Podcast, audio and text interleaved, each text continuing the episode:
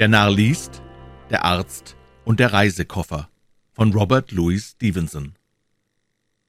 Herr Silas Scudamore war ein junger Amerikaner von einfachem und harmlosem Charakter, was ihm umso höher anzurechnen war, als er aus Neuengland kam, einer Gegend der neuen Welt, deren Bewohner nicht gerade wegen dieser Eigenschaft berühmt sind.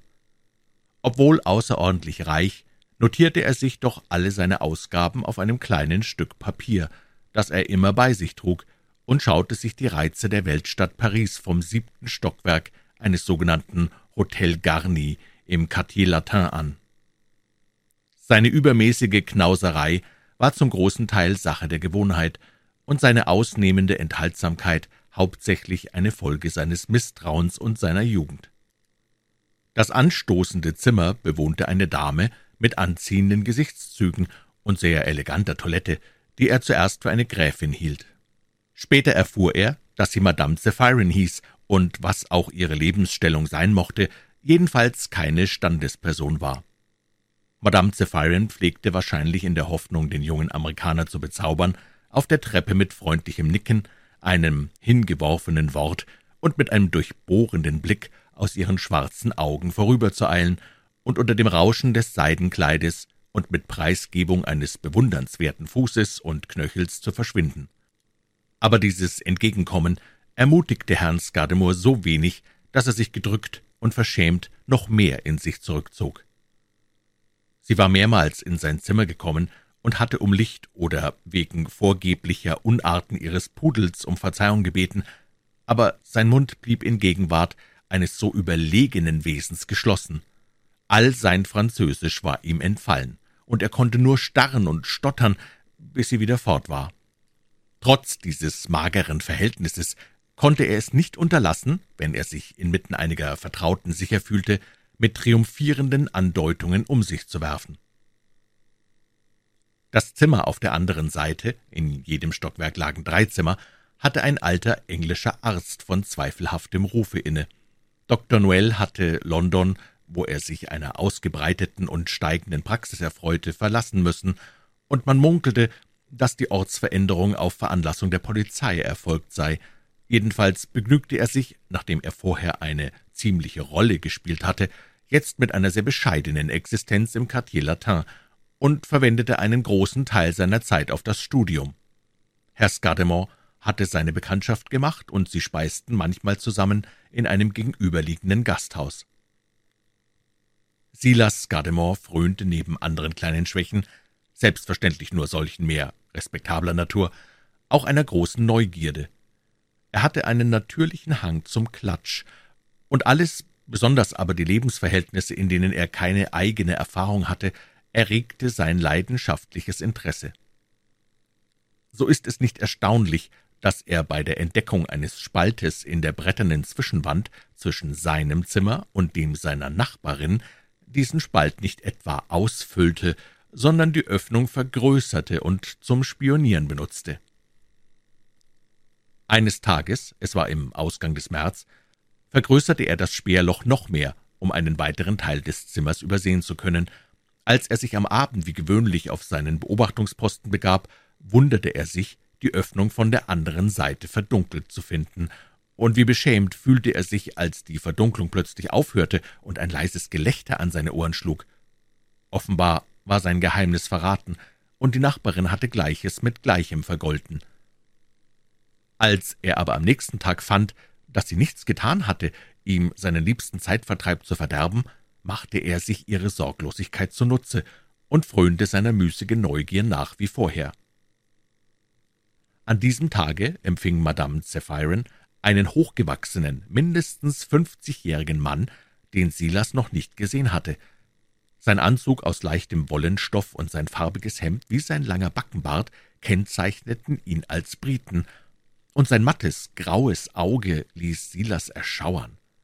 Er verzog während des langen, flüsternd geführten Zwiegesprächs beständig in seltsamer Weise den Mund. Mehr als einmal kam es dem Neuengländer vor, als wiesen die beiden auf sein eigenes Zimmer hin, aber das Einzige, was er trotz gespanntester Aufmerksamkeit auffangen konnte, war eine Äußerung, die der Engländer scheinbar als Antwort auf eine Ablehnung in etwas lauterem Tone machte. Ich habe seinen Geschmack auf das gründlichste studiert, und ich wiederhole Ihnen, Sie sind das einzige weibliche Wesen, dessen ich mich bedienen kann.« Darauf stieß Madame Zephyrin einen Seufzer aus und schien sich durch eine Handbewegung der höheren Autorität zu unterwerfen. Am Nachmittage war sein Observatorium durch einen vorgestellten Kleiderschrank gänzlich verbaut, und während Silas noch über sein Missgeschick klagte, das er dem grauäugigen Engländer zur Last legte, überbrachte ihm der Portier einen Brief, dessen Adresse weibliche Schriftzüge verriet. Das in unorthographischem Französisch abgefasste anonyme Schreiben lud den jungen Amerikaner mit vielverheißenden Worten ein, sich um elf Uhr an einen bestimmten Platz im Bal Bullier zum Stelldichein einzufinden. Neugier und Furcht kämpften lange in seinem Herzen. Bald war er ganz Tugend, bald wieder Feuer und Mut, und das Ergebnis war, dass sich Silas lange vor neunzehn Uhr in tadellosem Anzug am Eingang des Bullier-Ballhauses einfand. Es war Karnevalzeit, und das Gedränge, der Lärm, das strahlende Licht beängstigten zunächst unseren jungen Helden, stiegen ihm dann aber zu Kopf, versetzten ihn in eine Art von Taumel und verliehen ihm eine ganz ungewöhnliche Herzhaftigkeit. Er fühlte sich Manns, den Teufel zu bestehen, und stolzierte mit siegesgewisser Miene im Ballsaal einher. Da gewahrte er auf einmal Madame Zephyrin und den Engländer hinter einem Pfeiler. Sofort erwachte die Katzennatur in ihm. Er schlich sich von hinten dem Paar immer näher, bis er in Hörweite gekommen war. »Das ist der Mann«, sagte der Brite, »der dort mit dem langen blonden Haar, der zu dem Mädchen in Grün spricht.« Silas bemerkte einen sehr schönen jungen Mann von kleinem Körperbau, der offenbar das Ziel jener Worte war. »Gut«, sagte Madame Zephyrin, »ich werde mein Äußerstes tun, aber keine von uns ist in solchem Falle ihres Erfolges ganz sicher.« »Ha«, machte ihr Begleiter, »dafür stehe ich. Habe ich Sie nicht von dreißig ausgewählt? Aber hüten Sie sich vor dem Prinzen. Ich weiß nicht, welcher verdammte Zufall ihn heute in dieses obskure Ballhaus geführt hat. Sehen Sie dort sitzen, Gleicht er nicht mehr einem Kaiser auf seinem Thron als einem vergnügungssüchtigen Prinzen? Silas hatte wieder Glück. Er bemerkte eine auffallend schöne, ziemlich stark gebaute Persönlichkeit von imponierender Haltung, neben der ein anderer, etwas jüngerer, ebenfalls schöner junger Mann saß, der dem ersteren sichtlich mit großer Ehrerbietung begegnete. Das Wort Prinz berührte Silas republikanische Ohren sehr angenehm und übte die gewöhnliche Anziehungskraft auf ihn aus. Er suchte sich sofort dieser bezaubernden Persönlichkeit zu nähern und bahnte sich bis zu ihr einen Weg durch die Menge. »Ich sage Ihnen, Geraldine«, hörte er den Prinzen sagen, »das ist die reine Tollheit. Sie haben selbst Ihren Bruder für diese gefährliche Aufgabe ausgewählt, und Sie haben daher die Pflicht, ihn nicht aus den Augen zu verlieren. Er hat sich so viele Tage in Paris hinhalten lassen, das war schon in Anbetracht des Charakters seines Gegners eine Unvorsichtigkeit. Aber wie kann er, frage ich Sie jetzt, jetzt, zwei Tage vor seiner Abreise und nur zwei oder drei Tage vor der entscheidenden Stunde, seine Zeit an diesem Platze zubringen? Er sollte sich in einer Schießgalerie üben, lange schlafen, kleine Märsche ausführen, eine mäßige Diät ohne Weißwein und Brandy innehalten. Denkt denn der Hund, wir spielen Komödie mit ihm? Die Sache ist tödlich ernst, Geraldine. Ich kenne den Burschen nur zu gut, sagte der Begleiter des Prinzen, um mich Befürchtungen hinzugeben. Er ist vorsichtiger, als Sie glauben, und unerschütterlich. Wäre ein Weib im Spiel, so wäre es etwas anderes, aber den Präsidenten vertraue ich ihm und den beiden Dienern unbedenklich an. Es ist mir lieb, das zu hören, versetzte der Prinz. Doch bin ich nicht völlig beruhigt. Die beiden Diener verstehen ihre Speerdienste vorzüglich, und hat sie diese Elende nicht doch schon dreimal genarrt und viele Stunden auf besondere, unbekannte, höchstwahrscheinlich gefährliche Pläne verwandt? Bei einem anderen würde ich an Zufall denken, wenn aber Rudolf und Jerome die Fährte verlieren, so war dies offenbar klug berechnet von einem Mann, der dringende Gründe dazu hat und dem besondere Hilfsmittel zu Gebote stehen. Ich glaube, die Angelegenheit liegt nur noch meinem Bruder und mir ob, versetzte des Prinzen Begleiter, der sich etwas verletzt zu fühlen schien. Ich habe nichts dagegen, erwiderte der Prinz, aber Sie sollten vielleicht umso eher auf meine Warnungen hören, doch genug. Jenes Mädchen in Gelb tanzt nicht übel. Damit wandte sich das Gespräch dem gewöhnlichen Thema eines Pariser Ballhauses zu. Silas erinnerte sich wieder daran, wo er sich befand, und dass die zum Stelldichein bestimmte Stunde nahe war. Je mehr er darüber nachdachte, desto weniger gefiel ihm die Sache, und als ihn der Wirbel der sich drängenden Menge ergriff, ließ er sich ohne Widerstreben nach der Ausgangstüre zutreiben. Die Flut setzte ihn in einem Winkel unter der Galerie ab, wo sofort Madame Zephyrons Stimme an sein Ohr schlug. Sie sprach Französisch mit dem jungen Mann in blonden Locken, auf den der Engländer eine halbe Stunde vorher hingewiesen hatte.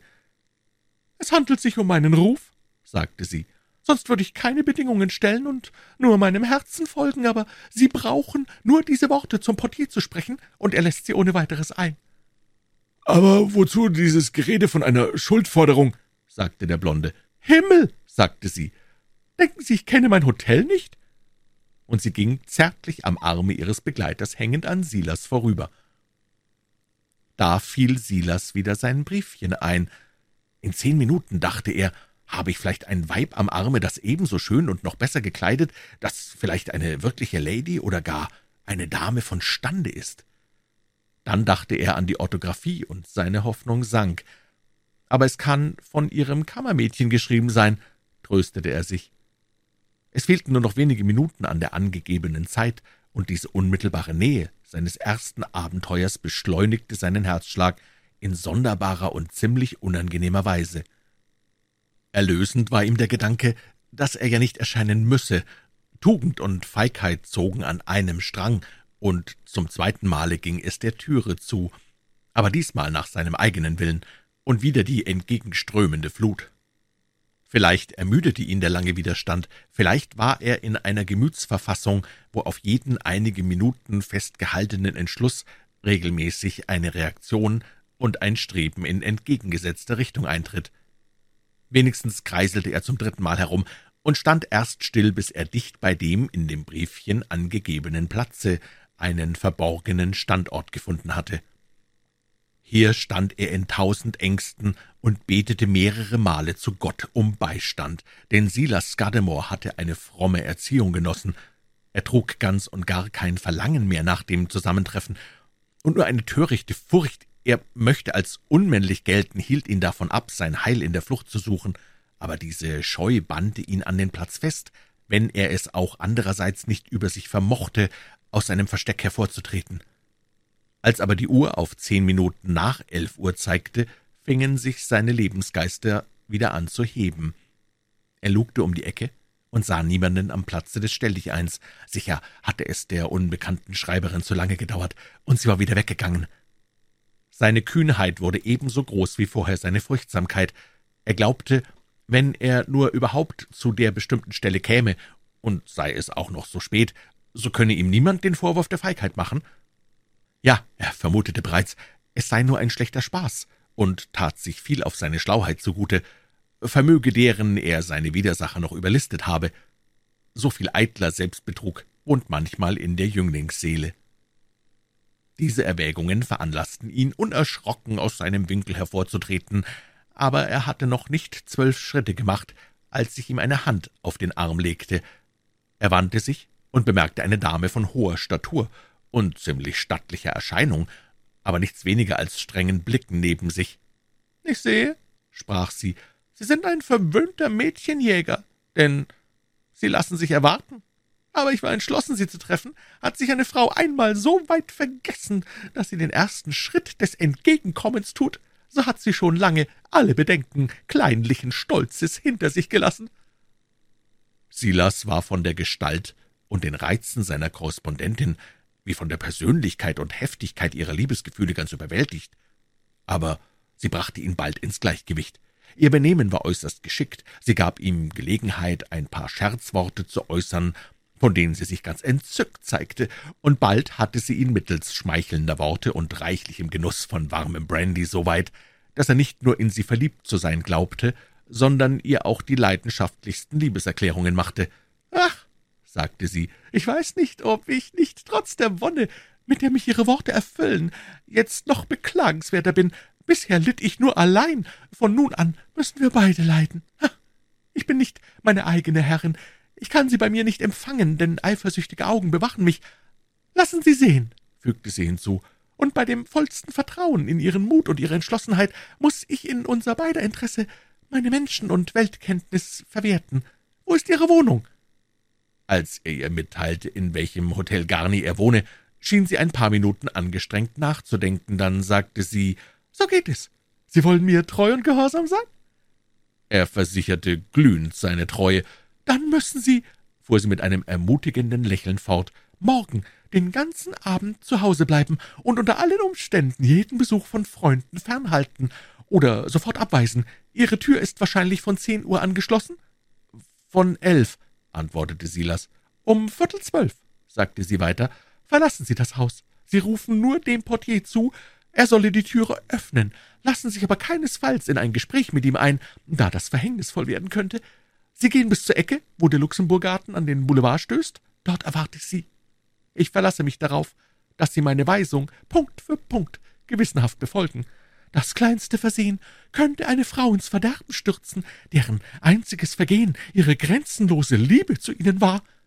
Aber wozu diese vielen Umstände? sagte Silas. Ich glaube, Sie wollen mich schon den Herrn fühlen lassen, rief sie und tippte ihm mit dem Fächer auf den Arm. Geduld, dazu ist später Zeit. Tun Sie, ich beschwöre Sie, nach meinen Worten, oder ich stehe für nichts. Doch, sagte sie mit einem Ausdruck in ihrer Stimme, als wenn ihr ein weiteres Hindernis aufgestoßen wäre, mir kommt ein besserer Plan, wie Sie ungelegene Besucher fernhalten können. Sagen Sie dem Portier, er solle niemand zu Ihnen lassen, außer einem, der etwa wegen einer Schuldforderung käme, und zeigen Sie sich etwas ängstlich, als ob Ihnen diese Begegnung unangenehm wäre, so dass der Portier Ihre Worte für wahr hält. Ich werde mir schon selbst Eindringlinge vom Leib halten, sagte er etwas verletzt. Gerade darum will ich es lieber so haben, antwortete sie kühl. Ich kenne euch Männer, ihr fragt wenig nach unserem Ruf. Silas errötete und ließ den Kopf hängen, denn nach seinem eigenen Plan hatte er sich in seiner Glorie vor den Kameraden zeigen wollen. Vor allem, sagte sie, sprechen Sie beim Fortgehen nicht mit dem Portier. Und warum nur? Das kann ich am allerwenigsten einsehen. Glauben Sie mir, erwiderte sie, auch das wird Ihnen später klar werden. Und was soll ich von Ihrer Liebe halten, wenn Sie mir beim ersten Zusammentreffen eine so kleine Bitte abschlagen? Während sich Silas noch in Erklärungen und Entschuldigungen erging, warf sie einen Blick auf die Uhr und stieß einen leisen Schrei aus. Himmel, rief sie, schon so spät. Ich darf keinen Augenblick säumen. Ach, was für Sklaven sind wir armen Frauen. Was habe ich nicht schon für sie aufs Spiel gesetzt? Und nachdem sie ihre Anweisungen noch einmal unter Liebkosungen und zärtlichen Blicken wiederholt hatte, verschwand sie in der Menge. Am ganzen nächsten Tage fühlte sich Silas von dem Gefühle größter Wichtigkeit durchdrungen. Er glaubte nun fest, dass sie eine Gräfin sei. Als der Abend kam, handelte er genau nach ihren Befehlen und war zur angegebenen Zeit am Luxemburgarten. Niemand war dort zu sehen. Er wartete eine halbe Stunde, schaute jedem Vorübergehenden prüfend ins Gesicht, suchte an den nächsten Ecken, umging den ganzen Garten, aber keine schöne Gräfin warf sich ihm in die Arme. Schließlich ging er zögernden Schrittes zu seiner Wohnung zurück. Dabei fielen ihm die Worte ein, die er Madame Zephyrin zu dem jungen blonden Mann hatte sprechen hören, und es befiel ihn eine gewisse Unruhe. Wie es scheint, dachte er, sollte jeder dem Portier etwas vorlügen. Er schellte, die Tür öffnete sich, und der schlaftrunkene Portier kam und bot ihm ein Licht an. »Ist er fort?« fragte der Portier. »Wen meinen Sie?« fragte der enttäuschte Silas etwas scharf. »Ich sah ihn nicht wieder fortgehen«, fuhr der Portier fort. »Aber ich denke doch, Sie haben ihn bezahlt. Wir haben hier nicht gern mit zahlungsunfähigen Mietern zu tun.« »Wen zum Teufel meinen Sie?« fragte er rauh. »Ich verstehe kein Wort von Ihrem Geschwätz.« »Ich meine den kleinen Blonden, der mit der Schuldforderung kam. Wen sollte ich weiter meinen, da ich sonst niemand zu Ihnen lassen sollte?« »Aber der ist doch gar nicht gekommen.« »Ich glaube, was ich glaube«, sagte der Portier grinsend. »Sie sind ein unverschämter Schuft«, schrie Silas, und da er fühlte, dass er eine lächerliche Empfindlichkeit gezeigt hatte und zugleich von einer unklaren Furcht ergriffen wurde, wandte er sich und lief die Treppe hinauf. »Sie wollen also kein Licht?« rief der Portier, aber Silas beschleunigte nur seine Schritte und stand erst vor der Tür seines Zimmers still. Hier holte er tief Atem, und eine beklemmende Vorahnung bannte ihn ein paar Minuten an die Stelle. Als er endlich in das Zimmer trat, war es zu seinem Trost dunkel und allem Anschein nach menschenleer. Ein erlösender Seufzer entfuhr ihm, Hier war er wieder im sicheren Heim, und dies sollte, schwur er sich, seine erste und letzte Extravaganz gewesen sein. Die Zündhölzer standen auf dem Betttischchen, und er steuerte darauf zu. Beim Vorwärtsgehen wuchs wieder seine Angst, und er war froh, als sein Fuß gegen etwas stieß, das er fühlte. Es war nur ein Stuhl. Schließlich berührte er den Bettvorhang. Nach seiner Stellung zu dem schwach sichtbaren Fenster musste er am Fußende des Bettes stehen und brauchte sich nur an diesem entlang zu tasten, um zu dem Betttisch zu gelangen.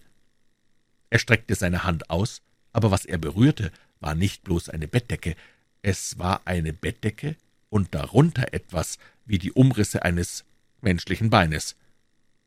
Silas zog seinen Arm zurück und stand einen Moment versteinert. Was, dachte er, hat das zu bedeuten? Er lauschte gespannt, aber er vernahm keinen Atemzug. Noch einmal streckte er die Fingerspitze nach demselben Punkte aus, aber diesmal fuhr er weit zurück und stand schaudernd und schreckerstarrt. Es war etwas in seinem Bett. Was es war, wusste er nicht, aber an der Tatsache konnte er nicht zweifeln. Es dauerte einige Sekunden, ehe er sich zu bewegen vermochte.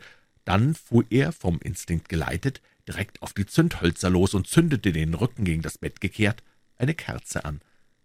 Darauf drehte er sich langsam um, schaute nach dem Ort des Grauens und sah seine schlimmste Befürchtung verwirklicht.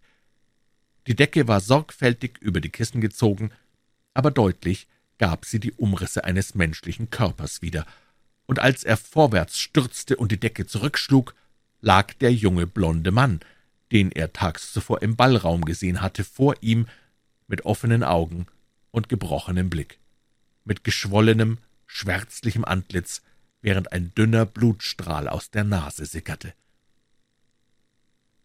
Silas stieß einen lauten, zitternden Wehruf aus, ließ die Kerze fallen und sank am Bette nieder. Aus seiner Erstarrung weckte ihn ein andauerndes, leises Klopfen an der Tür. Erst nach einigen Minuten kam ihm seine Lage zu Bewusstsein, und als er eiligst die Tür verriegeln wollte, war es zu spät. Angetan mit einer langen Nachtmütze, eine Lampe in der Hand, die sein langes, bleiches Gesicht erleuchtete, mit schwankendem Gange und vogelartig nickendem Kopfe öffnete Dr. Noel langsam die Tür und trat bis in die Mitte des Zimmers. »Es war mir, als hörte ich einen Schrei«, sagte er, »und da ich eine plötzliche Erkrankung befürchtete, so eilte ich zum Beistand herbei.« Silas, der von Glut übergossen und sich mit schrecklich schlagendem Herzen zwischen dem Doktor und dem Bett stand, konnte keinen Ton hervorbringen. »Ihr Aussehen sagt mir«, fuhr Dr. Noel fort, dass Sie in der Tat des Arztes bedürfen. Was ist Ihnen? Lassen Sie mich Ihren Puls fühlen.« Er trat auf Silas zu, der zurückwich, und griff nach seinem Handgelenk, aber für den jungen Amerikaner war die nervöse Reizung zu gewaltig. Er zog seine Hand mit fieberhafter Hast zurück, warf sich auf den Boden und brach in einen Strom von Tränen aus. Sobald Dr. Noel den toten Körper bemerkte, gewann sein bleiches Antlitz Farbe. Er sprang sofort zur Tür, die er weit offen gelassen, und verriegelte sie. »Zum Weinen«, sagte er, »ist jetzt keine Zeit. Was haben Sie getan? Wie kam der Leichnam in Ihr Zimmer? Sprechen Sie ohne Rückhalt zu einem Freunde. Glauben Sie, ich werde Sie ins Verderben stürzen? Glauben Sie, das tote Stück Fleisch auf Ihrem Kissen beeinflusst irgendwie meine Sympathie für Sie? Ich sage Ihnen, wenn ein Busenfreund von mir aus einem Meer von Blut zu mir zurückkehrte, so würde ich ihn mit unverminderter Herzlichkeit aufnehmen. Stehen Sie auf!« Gut und Böse sind nur chimärische Begriffe. Alles im Leben ist Bestimmung, und was sich auch ereignen mag, auf eine Hilfe können Sie zählen.« Diese sonderbare, aber in Silas Ohren wohlklingende Lebensphilosophie gab dem Neuengländer wieder etwas Mut, so dass er schließlich, wenn auch mit gebrochener Stimme, den Verlauf der Begebenheiten erzählen konnte. Das belauschte Gespräch zwischen dem Prinzen und Geraldine dessen Zusammenhang mit seinem eigenen Missgeschick ihm unbekannt war, überging er. »Wenn ich nicht sehr irre«, rief Dr. Noel, »so hat sich einer der gefährlichsten Männer Europas ihre Einfall zunutze gemacht. Können Sie mir den Engländer, den Sie zweimal sahen und der, wie mir scheint, eigentlich diese Pille gedreht hat, näher beschreiben?« aber Silas, der trotz aller Neugierde nichts genau wahrnahm, konnte ihm keinen greifbaren Anhalt bieten. »Ja«, rief der Doktor zornig, der rechte Gebrauch der Sinne sollte in jeder Schule gelehrt werden. Wozu hat man denn die Augen und die Sprache, wenn man nicht die Gesichtszüge seines Feindes beobachten und beschreiben kann? Ich kenne ziemlich alle internationalen Verbrecherbanden nicht. Ich hätte ihn vielleicht identifizieren und damit neue Schusswaffen für Sie gewinnen können. Befleißigen Sie sich in Zukunft dieser Kunst. In Zukunft? wiederholte Silas. Welche Zukunft blüht mir außer dem Galgen? Die Jugend ist feige, entgegnete der Doktor, und das eigene Unglück sieht trüber aus, als es ist. Ich bin alt, und doch verzweifle ich niemals. Kann ich denn der Polizei mit solcher Erzählung kommen? fragte Silas. Gewiss nicht. Soviel ich sehe, liegt Ihr Fall in dieser Richtung verzweifelt. Für die blöden Augen der Obrigkeit sind Sie zweifellos der Schuldige. Und dazu kennen wir nicht einmal das ganze Truggewebe, und Sie würden bei einer polizeilichen Untersuchung wahrscheinlich noch mehr belastet erscheinen. So bin ich denn rettungslos verloren? Das habe ich nicht gesagt, erwiderte Dr. Noel. Aber sehen Sie doch nur, rief Silas auf den Leichnam weisend, da liegt der schreckliche Gegenstand, den ich nicht beseitigen, nicht ohne Schauder anblicken kann. Schauder, versetzte der Doktor. Nein, wenn die Uhr abgelaufen ist, so sehe ich nur noch ein mechanisches Kunstwerk, ein lohnendes Objekt für das Seziermesser vor mir. Ist das Blut einmal kalt und starr, so ist es kein Menschenblut mehr, ist das Fleisch einmal tot, so ist es nicht mehr als das Fleisch, das uns bei teuren oder befreundeten Personen mit Liebe oder Achtung erfüllt. Das Anmutige, das Anziehende, das Schreckliche ist alles mit dem belebenden Geist zugleich entwichen. Versuchen Sie sich an den Anblick zu gewöhnen, denn erweist sich mein Plan als ausführbar, so müssen Sie den Leichnam noch einige Tage in Ihrer nächsten Nähe dulden. Ihr Plan? rief Silas. Wie ist der? Reden Sie schnell, Doktor, denn ich verzweifle schon am Leben. Ohne ein Wort der Erwiderung wandte sich Dr. Noel zum Bett und begann den Leichnam zu untersuchen. Ganz tot, murmelte er. Ja, und wie ich mir dachte, die Taschen leer. Ja, und der Namenszug aus dem Hemd geschnitten. Sie haben Ihre Sache gründlich getan. Glücklicherweise ist er klein. Silas folgte seinen Worten und Bewegungen mit ängstlicher Spannung. Schließlich war der Doktor mit seiner Untersuchung fertig, setzte sich auf einen Stuhl und wandte sich lächelnd an den jungen Amerikaner. Seit ich ins Zimmer trat, sind zwar meine Ohren und meine Zunge geschäftig genug gewesen, dabei waren aber die Augen doch nicht müßig. Ich bemerkte in der Ecke eines von jenen Ungetümen, wie sie ihre Landsleute in aller Welt mit sich herumzuschleppen pflegen, einen Saratoga-Koffer. Bisher war mir der Nutzen dieser Ungeheuer verschlossen, jetzt aber geht mir ein Licht auf. Entweder verdanken sie ihr Dasein einem Bedürfnis des Sklavenhandels, oder sie sollten die rasche Tat eines Bowie-Messers verdecken. Jedenfalls waren sie bestimmt, einen menschlichen Körper aufzunehmen. Aber, rief Silas, jetzt ist doch keine Zeit zum Scherzen. Meine Worte, entgegnete der Doktor, haben eine sehr ernstliche Bedeutung, und das Erste, was wir jetzt zu tun haben, junger Freund, ist die Ausleerung Ihres Koffers. Silas folgte willenlos den Anordnungen seines Freundes, und nachdem der Koffer seines ganzen Inhalts beraubt war, packten sie den Leichnam, Silas an den Füßen und der Doktor unter den Armen, trugen ihn vom Bett, legten ihn nicht ohne Mühe zusammen und versenkten ihn so in den leeren Koffer. Mit vereinter Anstrengung drückten sie den Deckel nieder, worauf der Doktor den Koffer schloss und zuschnürte, während Silas die ausgeräumten Sachen woanders unterbrachte. Ha, wäre der erste Schritt zu Ihrer Rettung getan, sagte der Doktor. Morgen oder vielmehr heute müssen Sie alles aufbieten, dem Portier durch Geld und gute Worte jeden Verdacht zu nehmen. Das Übrige überlassen Sie ruhig mir. Fürs Erste kommen Sie in mein Zimmer, wo ich Ihnen ein kräftiges Opiat geben werde, denn vor allem bedürfen Sie stärkender Ruhe. Der nächste Tag schien Silas der längste in seinem ganzen Leben. Er verleugnete sich vor seinen Freunden und saß in schrecklicher Gemütsverfassung in einem Winkel, die Augen starr auf den Koffer gerichtet, die Waffen seiner eigenen Neugier kehrten sich nun gegen ihn selbst, denn er merkte, dass das Observatorium wieder frei war und sich beständig Späheraugen aus dem Madame Zephyons Zimmer auf ihn richteten, so dass er schließlich das Loch seinerseits verbarrikadieren musste, worauf er die Zeit zum großen Teil mit Weinen und Beten hinbrachte. Spät abends trat Dr. Noel ins Zimmer und hielt in seiner Hand zwei versiegelte, unbeschriebene Briefumschläge, einen etwas unförmigen und den anderen so dünn, dass er leer zu sein schien. »Silas«, sagte er, sich niedersetzend, »die Zeit ist nun gekommen, um Ihnen meinen Rettungsplan vorzulegen. Morgen wird zu früher Stunde der Prinz Florisel von Böhmen, der sich ein paar Tage an den Pariser Karnevalsfreuden ergötzt hat, nach London zurückkehren. Vor längerer Zeit hatte ich das Glück, seinem Oberstallmeister, dem Obersten Geraldin, einen gewissen Gefallen zu erweisen, der mir seine dauernde Erkenntlichkeit sichert. Nun ist es für Sie nötig, London ohne Gepäckrevision zu erreichen. Und da fiel mir ein, dass die zollamtliche Revision bei einer Person vom Range eines Prinzen eine bloße Formalität ist. Ich wandte mich daher ihrethalben an den Obersten, der auch meiner Bitte willfahrte. Wenn Sie sich morgen vor sechs Uhr in das Hotel des Prinzen begeben, wird Ihr Gepäck als zu dem seinigen gehörig befördert werden, und Sie selbst werden in seinem Gefolge hinüberreisen. Wie ich Sie die Namen des Prinzen und des Obersten aussprechen hörte, sagte Silas, fiel mir ein, dass ich beide schon einmal gesehen und vor kurzem im Ballsaal einem Gespräch der beiden zugehört habe. Es ist leicht möglich, den Prinzen kann man überall finden. Sind Sie einmal in London, fuhr der Doktor fort, so bleibt Ihnen nicht mehr viel zu tun. In dem dicken Umschlag habe ich Ihnen einen Brief mitgegeben, den ich nicht zu adressieren wage, aber in dem anderen befindet sich angegeben, wohin Sie ihn nebst dem Koffer zu bringen haben. Dort wird man Sie auf immer von dem Letzteren befreien. Ach, rief Silas, wie gerne möchte ich Ihnen glauben, aber kann ich denn? Erbarmen Sie sich meines Kleinmuts und lüften Sie mir ein wenig den Schleier dieser geheimnisvollen Rettung. Der Doktor schien peinlich berührt. Junger Mensch, sagte er, Sie wissen nicht, wie Schweres Sie von mir fordern, und dennoch will ich Ihnen auch noch diesen Beweis meiner Freundschaft geben.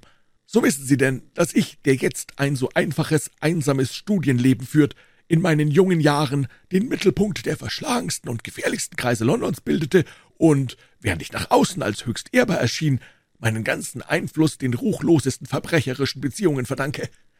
An einen derartigen früheren Genossen weise ich Sie mit diesem Briefe.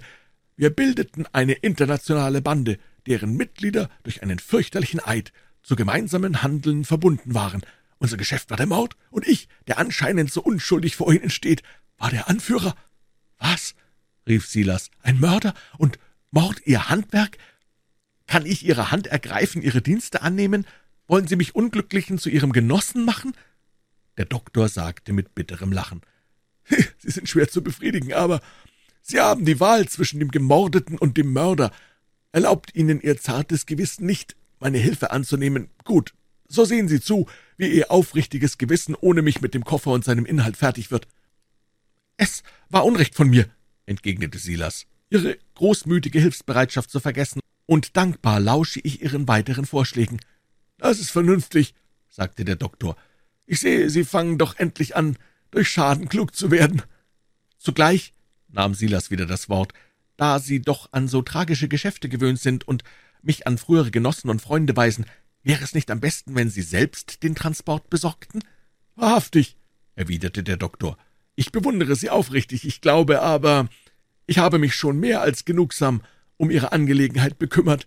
Nehmen Sie meine Dienste, so wie ich sie Ihnen anbiete, oder gar nicht, und lassen Sie mich mit Ihrer Dankbarkeit in Frieden denn Ihre Erkenntlichkeit schlage ich noch geringer an als Ihre Einsicht.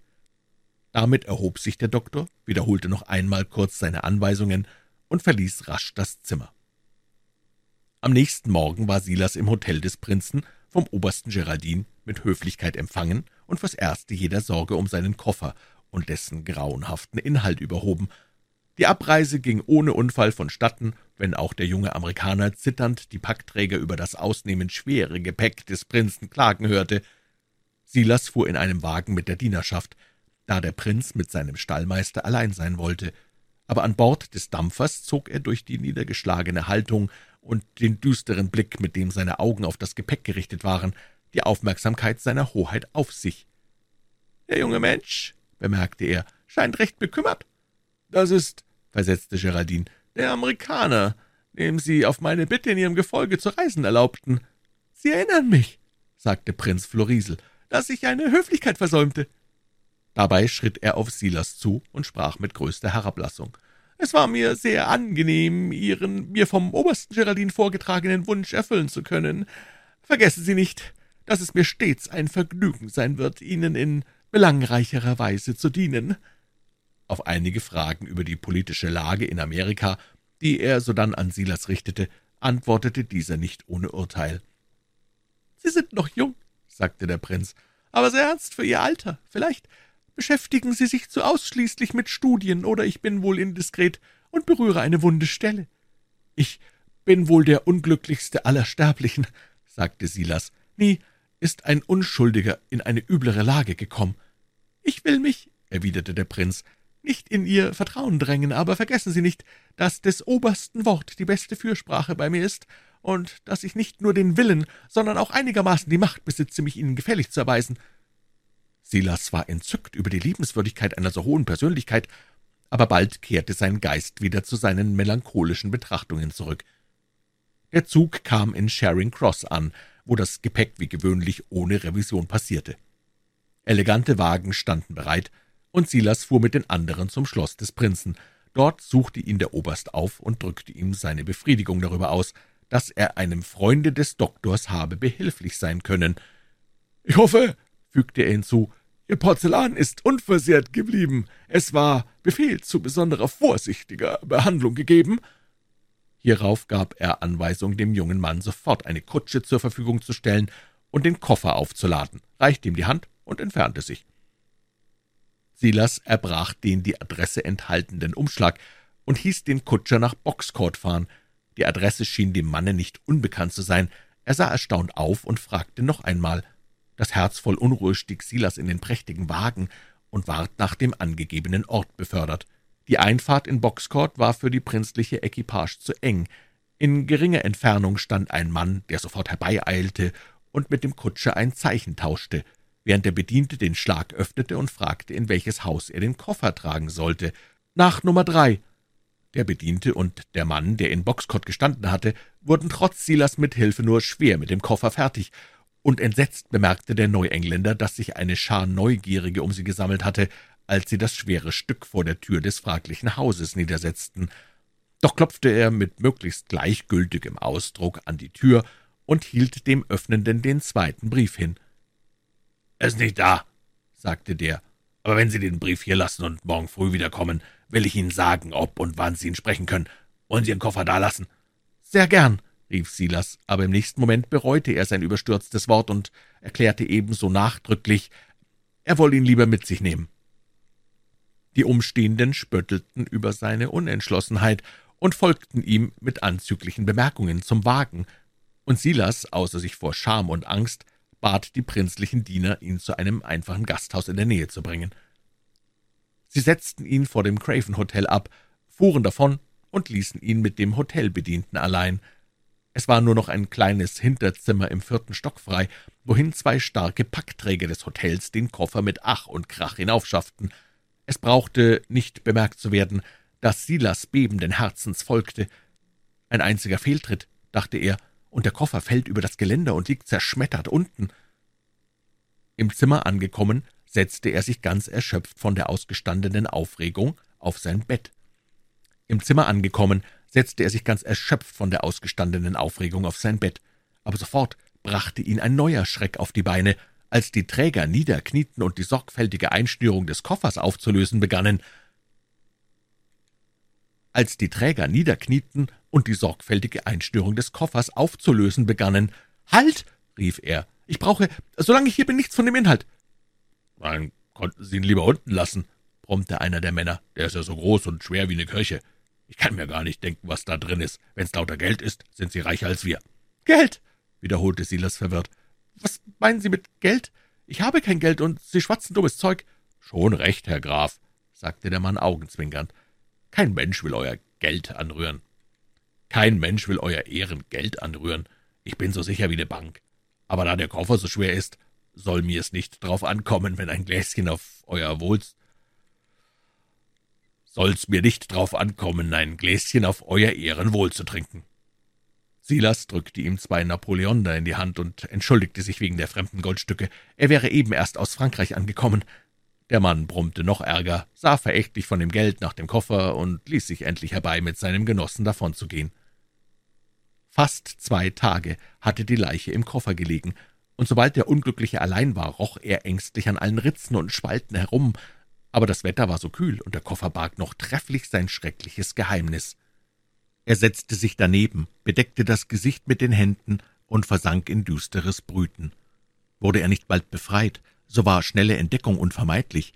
Allein, ohne Freunde und versagte des Doktors Empfehlung, ohne Hilfe in der wildfremden Stadt war er verloren. Welcher grässliche Wechsel!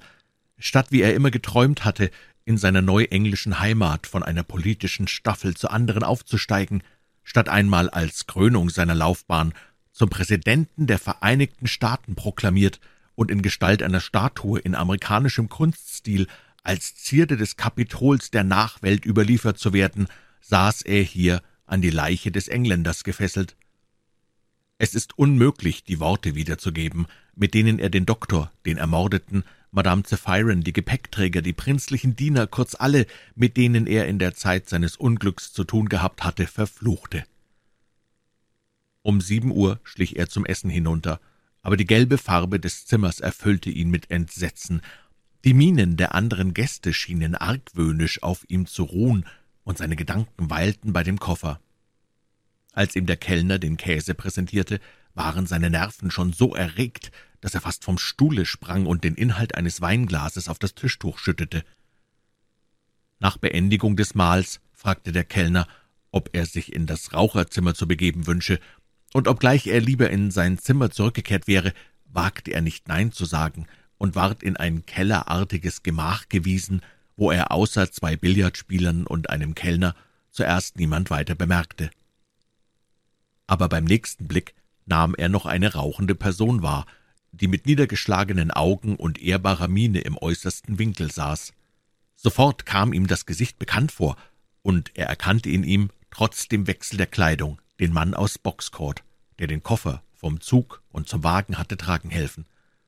Ohne sich zu besinnen, kehrte sich der Neuengländer um, rannte die Treppe hinauf und ruhte nicht eher, als bis er sich in seinem Zimmer eingeschlossen hatte. Dort saß er die ganze Nacht, eine Beute der schwärzesten Vorstellungen. Die Bemerkung des Packträgers, sein Koffer enthalte Gold, erfüllte ihn mit neuen Schrecken, und die Gegenwart des offenbar verkleideten und sich vor ihm verbergenden Mannes von Boxcourt bewies ihm, dass er zum zweiten Male den Gegenstand geheimer Machinationen bildete. Nicht lange nach Mitternacht öffnete er von einem unbestimmten Argwohn getrieben seine Zimmertür und lugte in den Gang hinaus. Dieser war durch ein Gaslicht spärlich erleuchtet. Silas bemerkte in kurzer Entfernung einen Mann in der Livree der Hoteldiener und näherte sich ihm auf den Zehen. Der Mann lag etwas auf der Seite, und der rechte Arm verdeckte sein Gesicht. Doch plötzlich, während sich Silas über ihn beugte, nahm er den Arm weg, öffnete seine Augen, und Silas schaute wieder dem Mann von Boxcourt ins Antlitz. »Guten Abend«, sagte der Mann höflich, aber Silas konnte in seiner Erregung keine Antwort finden und zog sich sprachlos in sein Zimmer zurück. Gegen Morgen fiel er erschöpft im Stuhl sitzend und den Kopf nach vorn auf den Koffer gelehnt, in einen, trotz der unbequemen Lage und dem grässlichen Kissen, tiefen und langdauernden Schlaf. Erst spät weckte ihn ein starkes Klopfen an der Tür. Er fuhr auf und fand draußen einen Dienstmann, der fragte, »Sind Sie der Herr, der gestern in Boxcourt vorsprach?« Silas bejahte bebend. »Dann ist das für Sie«, sagte der Bote und gab ihm einen versiegelten Brief. Silas riss ihn auf und las nichts als die Worte »um zwölf Uhr«. Er stellte sich pünktlich ein. Den Koffer trugen mehrere kräftige Männer vor ihm her, und er selbst ward in ein Zimmer geführt, in dem ein Mann vor dem Feuer saß, den Rücken nach der Türe gekehrt.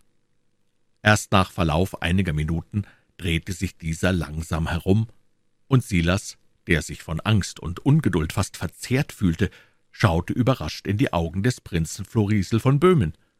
»So, mein Herr«, sagte der Prinz mit sehr ernster Stimme, »in dieser Weise missbrauchen Sie meine Freundlichkeit?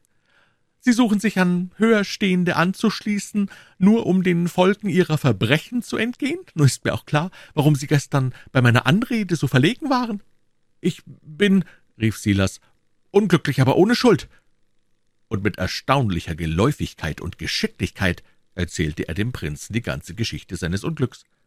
»Ich sehe, »Ich war im Irrtum«, sagte seine Hoheit, als er seinen Bericht beendet. »Sie sind nur das Opfer, und da ich Sie daher nicht zu strafen brauche, so seien Sie überzeugt, ich werde Ihnen nach Kräften helfen. Und nun öffnen Sie Ihren Koffer, wir wollen sehen, was er enthält.« Silas wechselte die Farbe. »Ich fürchte mich fast vor dem Anblick«, rief er aus. »Aber er ist Ihnen doch nicht neu«, sagte der Prinz.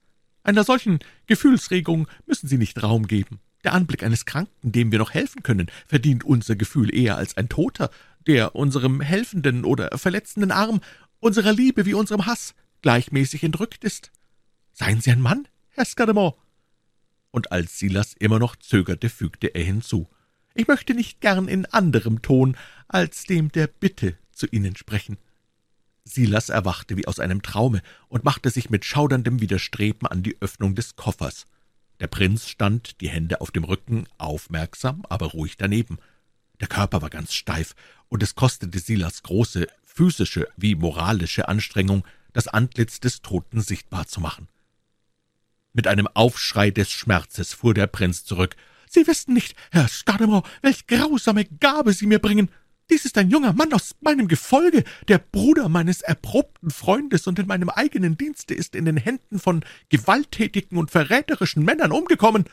Armer Geraldine, sagte er wie im Selbstgespräch, wie soll ich deinem Bruder die Trauerkunde bringen? Wie kann ich vor mir selber, wie kann ich vor Gott dieses bei der Ausführung meiner vermessenen Pläne vergossene Blut rechtfertigen. Florisel, Florisel, wann wirst du dich den Schranken des irdischen Lebens anzubequemen lernen und deine eigene Ohnmacht erkennen?« Silas war von diesem Gefühlsausbruch tief bewegt. Er wollte einige Trostworte murmeln und brach in Tränen aus. Der Fürst, den seine gute Absicht rührte, trat auf ihn zu und sagte, seine Hand ergreifend, »Beherrschen Sie sich. Wir haben beide viel zu lernen, und die nächste Probe soll uns besser vorbereitet finden.« Silas dankte ihm schweigend mit beredtem Blick. »Schreiben Sie mir die Adresse des Dr. Noel auf, dieses Papier«, fuhr der Prinz fort, »und kommen Sie wieder nach Paris, so meiden Sie die Gesellschaft dieses gefährlichen Mannes. Diesmal hat er allerdings einer edelmütigen Regung nachgegeben, denn wäre er Mitwisser am Morde gewesen, so hätte er den Leichnam nicht der Fürsorge des wirklichen Schuldigen überantwortet.« »Des wirklichen Schuldigen?« Wiederholte Silas erstaunt. »Nicht anders«, sagte der Prinz. »Dieser Brief, der in meine Hände fiel, war an den Mörder selbst, den schändlichen Präsidenten des Selbstmordclubs, gerichtet. Suchen Sie nicht weiter in diese gefährliche Angelegenheit einzudringen. Seien Sie froh, selbst heil entkommen zu sein, und verlassen Sie dieses Haus sofort. Ich habe dringende Geschäfte und muss zunächst betreffs dieses Häufleins Staub, das noch vor kurzem ein so ritterlicher und schöner Jüngling war, die nötigen Anordnungen treffen.« Dankbar sagte Silas dem Prinzen Lebwohl und kehrte noch am selben Tage nach Frankreich zurück.